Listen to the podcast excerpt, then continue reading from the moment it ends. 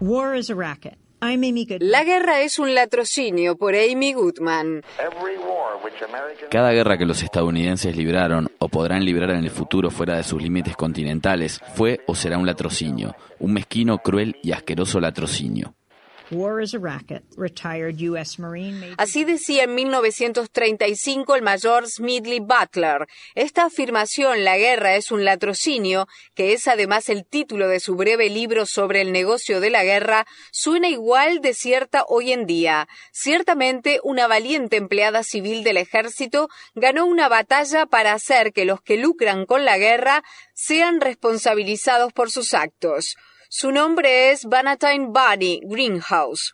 Cuando su empleador, el Cuerpo de Ingenieros del Ejército de Estados Unidos, concedió, sin llamado a licitación, un contrato de 7 mil millones de dólares a la filial de Halliburton Kellogg, Brown and Root, más conocida como KBR, poco antes de que Estados Unidos invadiera Irak, Bunny hizo la denuncia. Era parte de su trabajo. Intentaba garantizar que procedimientos de licitación competitivos ahorraran dinero al gobierno de Estados Unidos. Por hacer su trabajo, fue obligada a abandonar su cargo, fue degradada y hostigada. Esta semana, luego de librar una batalla legal de más de media década, Bunny Greenhouse finalmente ganó. El Cuerpo de Ingenieros del Ejército de Estados Unidos llegó a un acuerdo con Greenhouse por 970 mil dólares que incluye restitución completa por lucro cesante, compensación por daños y perjuicios y costos legales.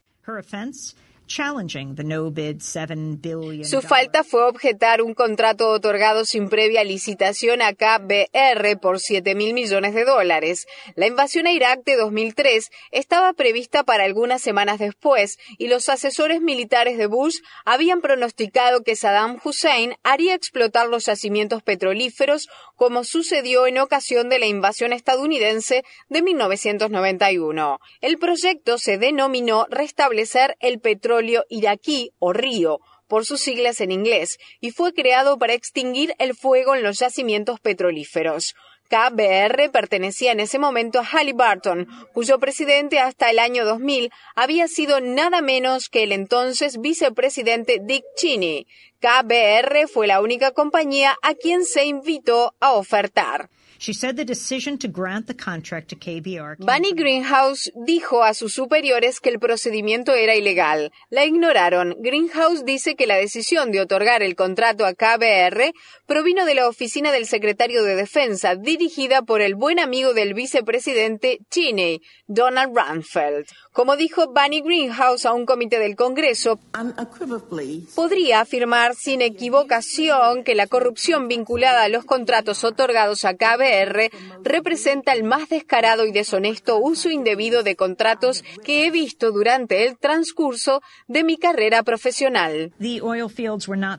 Los yacimientos petrolíferos no ardieron en llamas. No obstante, se autorizó a KBR a rediseñar su contrato no licitado de 7 mil millones de dólares a fin de proveer combustible y otro tipo de apoyo logístico a las fuerzas de ocupación. El contrato fue categorizado como un contrato de costos reembolsables, lo que significa que KBR no estaba en condiciones de proveer los servicios a un precio fijo y establecido. En su lugar cobraría los costos más un porcentaje fijo como ganancia. Cuantos más costos incluyera KBR, más ganancias obtendría. Como jefa de la oficina de compras, la firma de Greenhouse debía figurar en todos los contratos por montos superiores a 10 millones de dólares. Poco después de denunciar el atroz contrato Río, Greenhouse fue bajada de rango. Se le quitó el acceso a información clasificada de máximo secreto y comenzó a obtener las calificaciones de desempeño más bajas. Antes de hacer la denuncia, había recibido siempre las calificaciones más altas. Finalmente renunció a su puesto al verse enfrentada a un insoportablemente hostil ambiente de trabajo. Luego de años de litigio, su abogado Michael Cohn, presidente del Centro Nacional de Informantes, logró que el caso llegara a un acuerdo. Cohn declaró, Bunny Greenhouse arriesgó su puesto de trabajo y su carrera cuando objetó el enorme desperdicio de dólares de los contribuyentes federales y las prácticas de contratación ilícitas que tenían lugar en el cuerpo de ingenieros del ejército. Tuvo la valentía de ponerse de pie y desafiar a poderosos intereses especiales. Dejó al descubierto un ambiente de contrataciones corrupto en el que las prácticas informales y entre amigos era la norma en lo que refiere a la aprobación de contratos. Su valentía llevó a que se hicieran modificaciones legales que detendrán para siempre los groseros abusos de poder que ella tuvo el coraje de exponer. Por su parte, el director ejecutivo del Centro Nacional de Informantes, Stephen Cohn, hermano de Michael me dijo,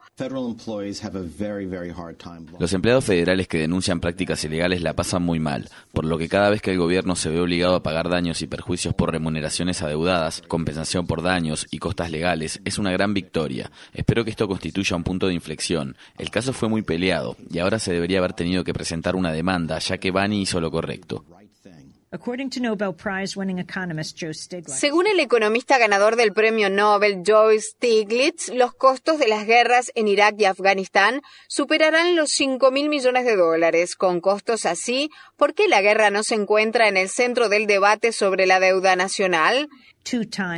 El dos veces ganador de la medalla de honor del Congreso Mayor, Smedley Butler, tenía razón hace 75 años cuando dijo sobre la guerra, probablemente es la estafa más vieja, de lejos, la que deja más ganancias y seguramente la más despiadada. Es la única cuyas ganancias se cuentan en dólares y sus pérdidas en vidas y que se lleva a cabo para beneficio de unos pocos a expensas de muchos.